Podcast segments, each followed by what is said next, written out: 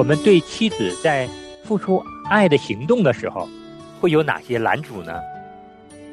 丈夫通常会把别的事儿放的比自己妻子的位置更加优先，或者说他忽视了婚姻中所存在的问题的时候，就是丈夫对妻子的漠不关心。苦读的心态，长此以往的在我们心中，会使得我们产生恶待自己妻子。不择手段的去选择疏远我们的妻子，甚至用暴力的言语去攻击她。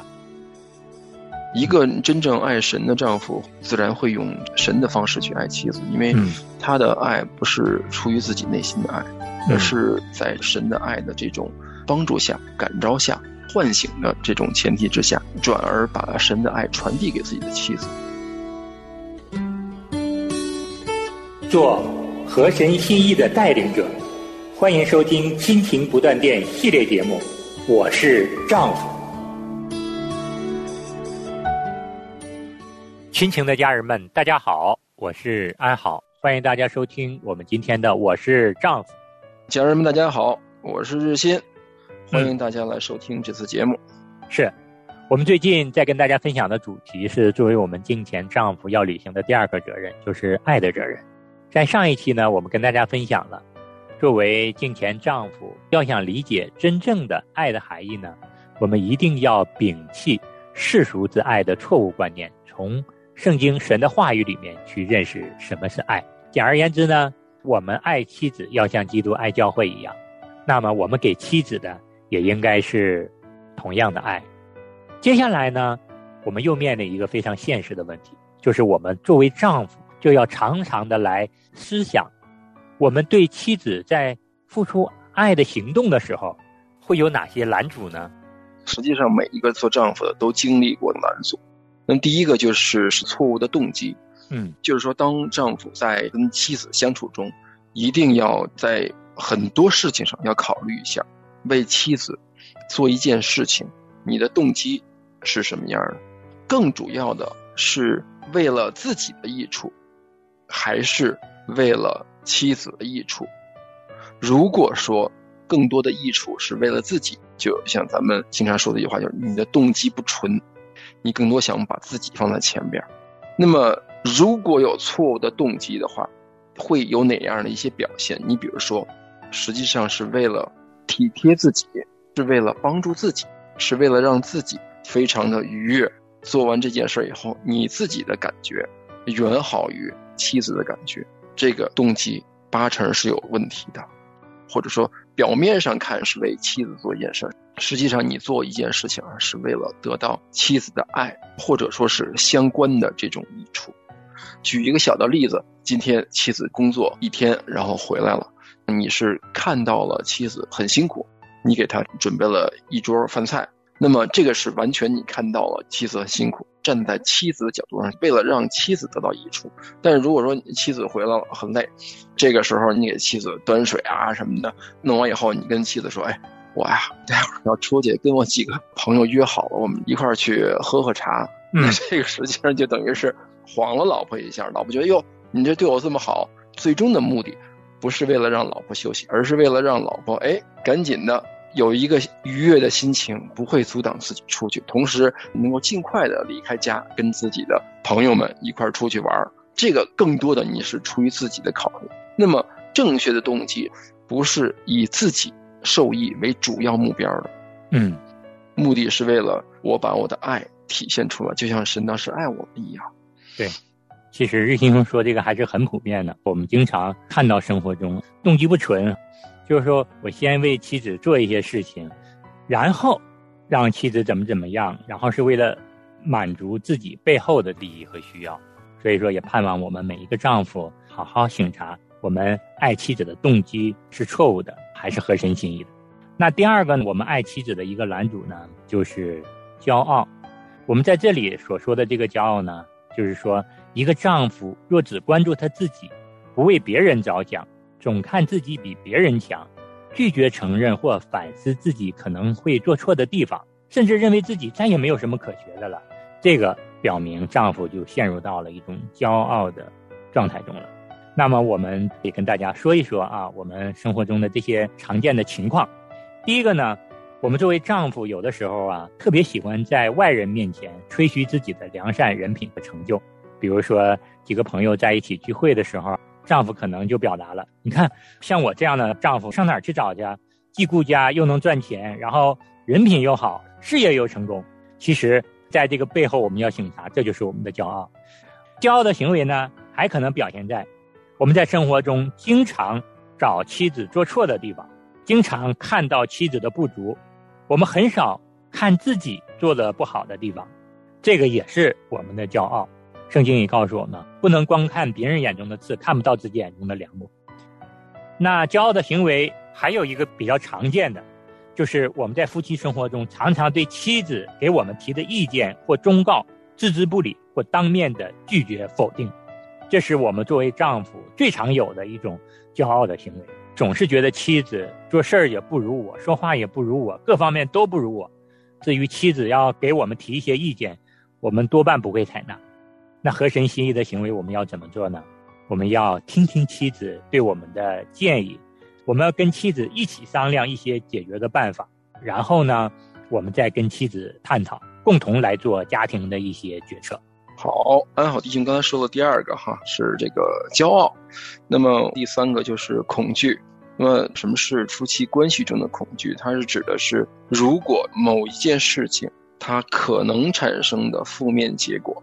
让一个丈夫感到非常非常的惧怕，甚至这种惧怕会剥夺他的这种幸福感。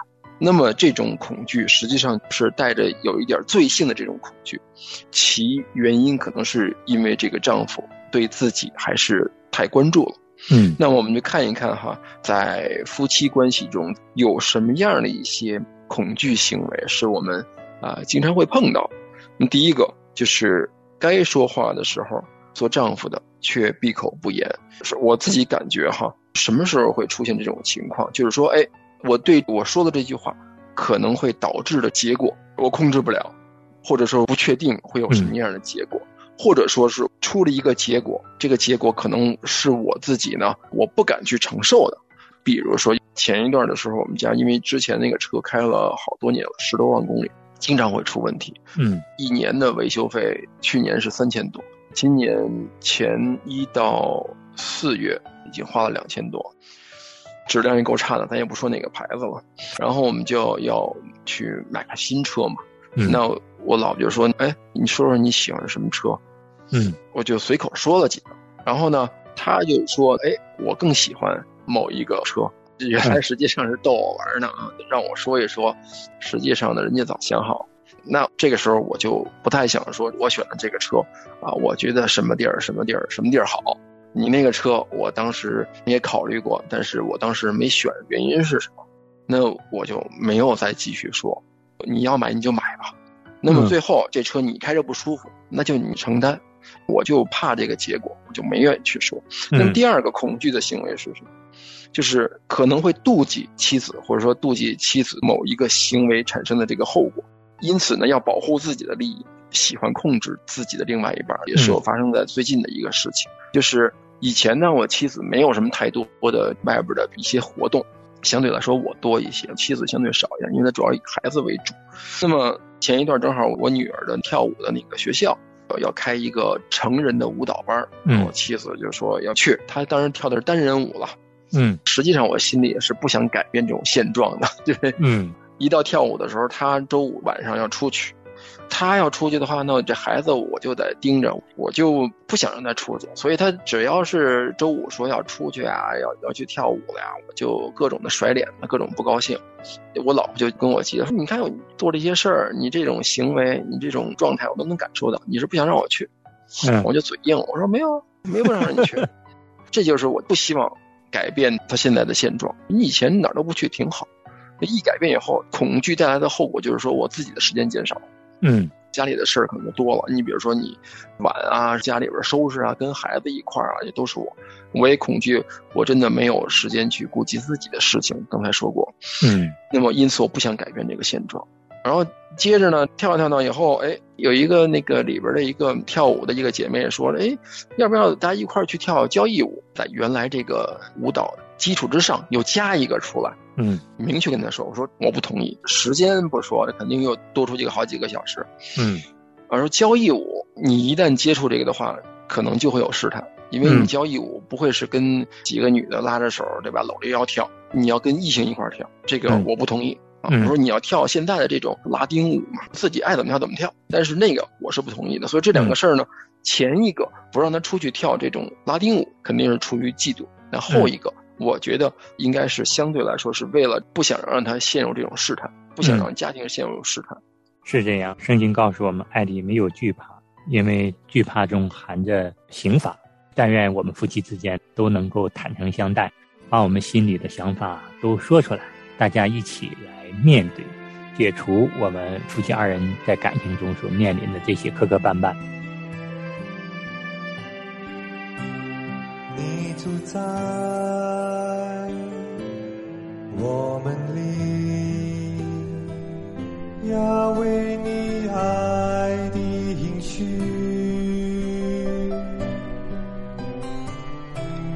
在心里求你，在你爱里没畏惧。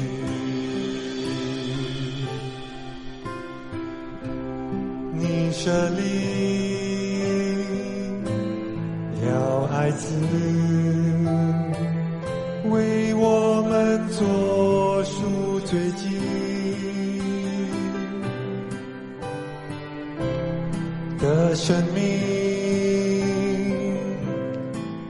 冠冕，在爱里面的完全。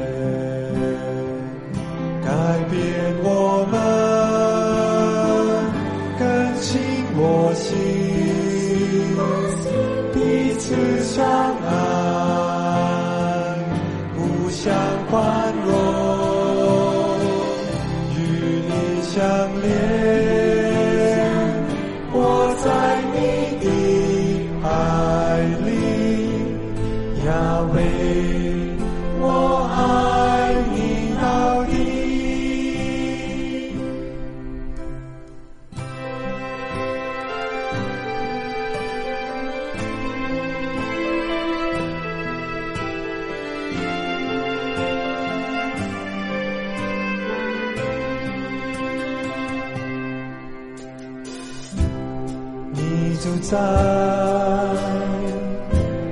我们里，要为你爱的延续，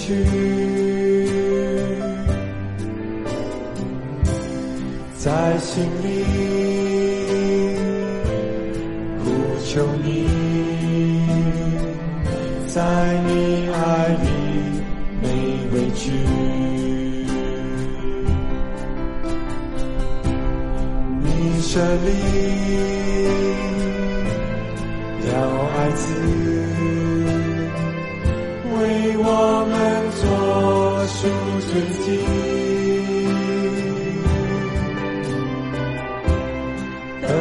生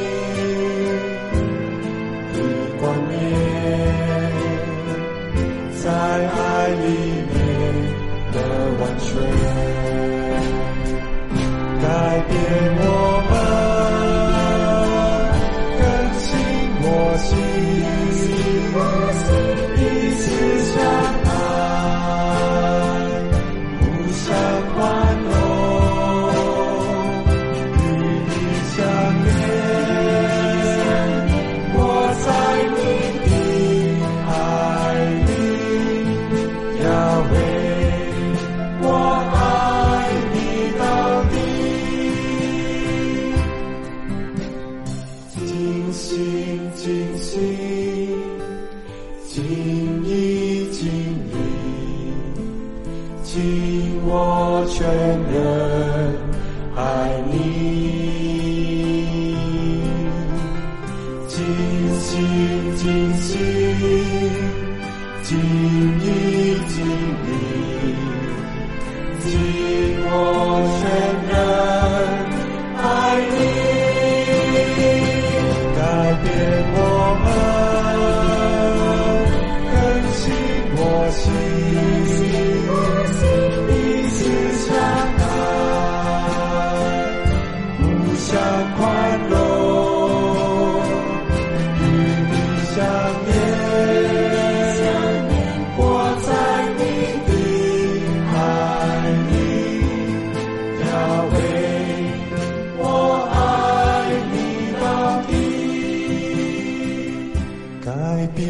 我们，更新我心，彼此相爱，互相宽容，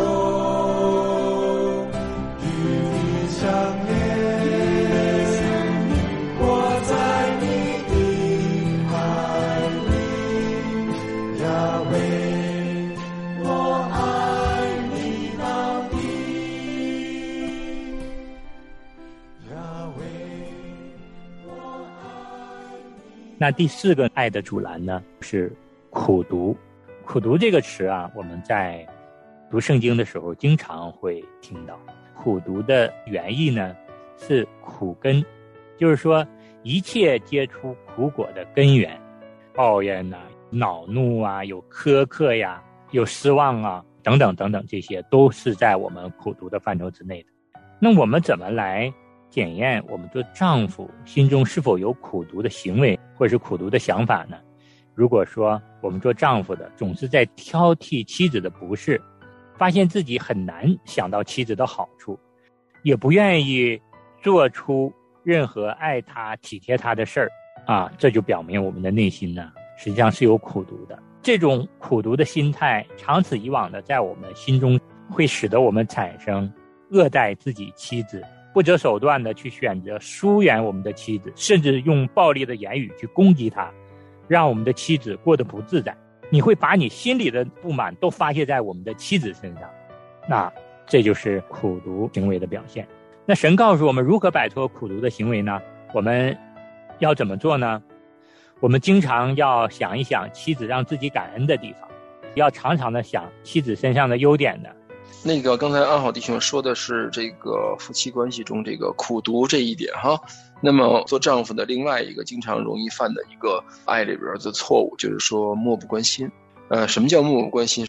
那就是丈夫通常会把别的事儿放的比自己妻子的位置更加优先，或者说他忽视了婚姻中所存在的问题的时候，就是丈夫对妻子的漠不关心。是，所以说我们看一下有哪些具体的冷漠的行为。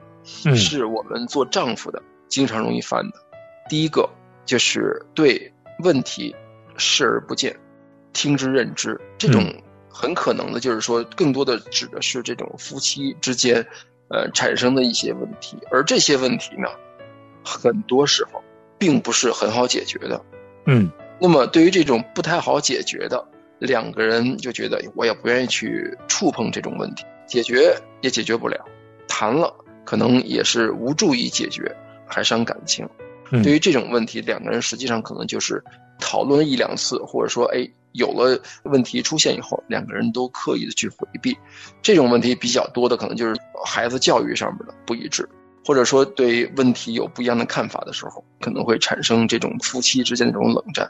自己该干嘛干嘛，好像妻子就不在边上一样，把自己的妻子当成透明人。我们之间也发生过最长的冷战，可能应该是一个星期吧，心里肯定是不舒服。毕竟是两个人，但你就当对方不存在。有时候呢，你突然想说个话，一想不行，现在还冷战呢，不能说。想要这个提醒他一个什么事儿，没法直接说，那就是跟孩子说说，告诉你妈有个什么事儿，你就跟他说。这种就是说，呃，冷漠的行为，或者说是漠不关心的行为。另外一个对妻子很冷漠，就是说不为他祷告，嗯也不跟他一起祷告。我们俩是有一块祷告的时间的，经常早晨的时候，在早饭之前会在一个地方固定的一起祷告。这样就是说，让我们心里边所担忧的事儿，我们所关注的事情，一起送到这个神的面前。但并不是说我们俩都会单独的为对方祷告。嗯那么另外一个就是说，让自己去超负荷的工作，实际上等于是不关心妻子的情况，不关心家里的情况。嗯我希望忘我的工作，能够忘掉其他的事情，让自己全然的浸泡在里边。上述的这些行为都是不好的这种冷漠的行为。嗯，那我们跟大家分享了以上五个在我们爱妻子具体的行为中的一些拦阻的要素或者是原因。那其实我们都知道啊，我们每个丈夫都会在上述的这些方面受试探而犯罪。最后呢，我们简要的跟大家分享一下，我们在哪些方面可以比较好的向妻子表达爱呢？比如说，核心的要爱妻子胜过爱自己，我们要有鼓励赞美的语言。我们也要有具体的爱的行动，我们要经常的听妻子的心事，表达对她的同情。在妻子遇到一些问题、情绪低落的时候呢，我们要用神。的话语去鼓励她，帮助妻子找到解决问题的办法。我们要时常的留意妻子的需要，在她需要我们帮助的时候呢，过去帮助她。那属灵上呢，我们前面也分享了，要为妻子祷告。要经常跟她一起祷告。我相信呢，每个家庭、每个丈夫都有你自己表达对妻子爱的一些方式。至于你用什么表达你对妻子的爱呢？我们在自己的夫妻关系中，我们可以去做一些。对，一个真正爱神的丈夫，自然会用神的方式去爱妻子，因为他的爱不是出于自己内心的爱，而是在神的爱的这种帮助下、感召下。唤醒的这种前提之下，转而把神的爱传递给自己的妻子，这种情况就会让我们抛弃了过去这种装腔作势，嗯，抛弃过去这种这个以自我为中心的这种爱的方式。这种方式去诠释爱的话，能够让妻子更好的去感受到真正的爱，从而也让妻子去更爱神，修复这个妻子跟神的关系。那么借此，丈夫跟妻子的关系也会得到很好的修复。所以说，作为我们弟兄们。真的是要常常来到神的面前，顺服神的带领。我们要经常的跟神来祷告，求神将他完全的爱放入到我们心里。然后呢，我们有了神的爱作为我们的基础，我们才能够更好的去表达我们对妻子的爱。要必须常常的谨记，有一天我们是要来到神的面前来述职的。神可能会问我们：你是怎么爱你的妻子的？那这个时候，我们要如何的来面对神对我们的审问或者是审判呢？所以，我觉得我们的丈夫们真的是要常常思考的一个问题。我们分享了这么多，并不是给大家一个枷锁。我们知道，我们每个人在爱的付出上都是匮乏的。我们只有被神的爱所充满，我们才能够一点一点的学会付出爱。在我们付出爱的时候，不能靠我们自己的老我。我们要常常的效法我们的主耶稣基督，在我们爱不起来的时候，我们才能够有能力去爱。今天呢，这期节目我们就跟大家分享到这儿。下一期呢，我们会跟大家分享作为敬虔丈夫的第三个责任，就是丈夫的领导责任。我们下次节目见。好，再见。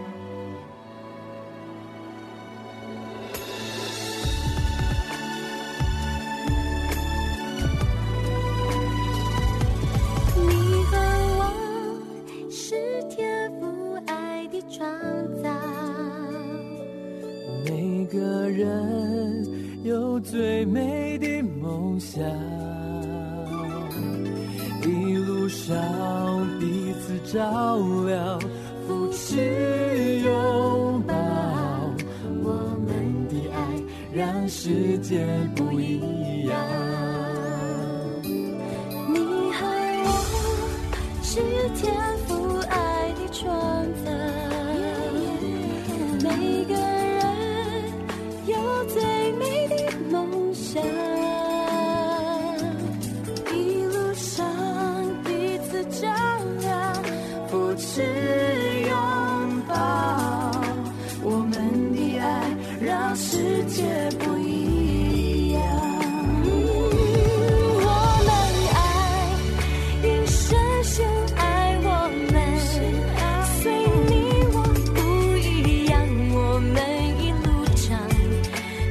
祝福的方向。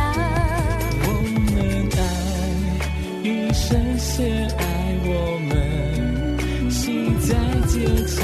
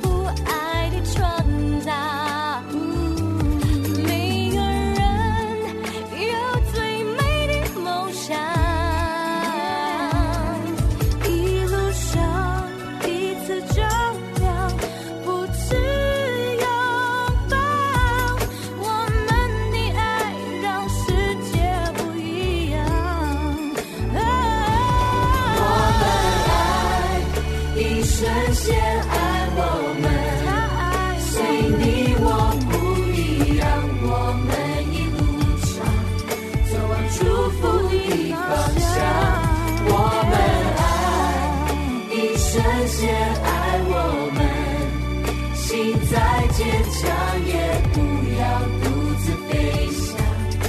只要微笑，只要原谅，有你爱的地方就是天堂。我们爱，你瞬间爱我们，随你我不一样，我们一路上走往祝福的方向。这些爱我们。心再坚强，也不要独自飞翔。只要微笑，只要原谅，有你爱的地方就是天堂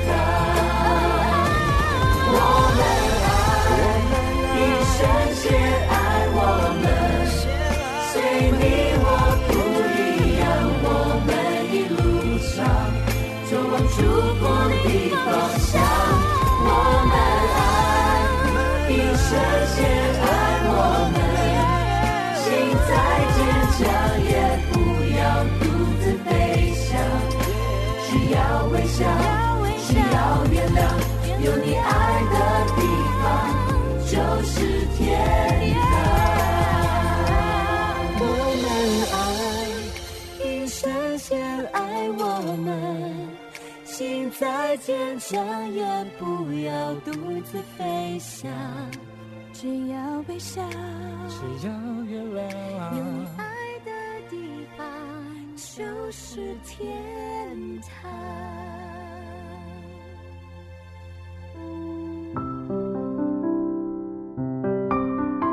亲爱的听众朋友，现在您正在收听的节目是由良友电台为您制作的，每周一到周五播出的《亲情不断电》，欢迎您与我们联络。我们的电子邮箱地址是 q i n q i n g at l i a n g y o u dot n e t，就是亲情在良友网。感谢您收听我们今天的节目。愿上帝赐福给您和您的家人。我们下次节目再会。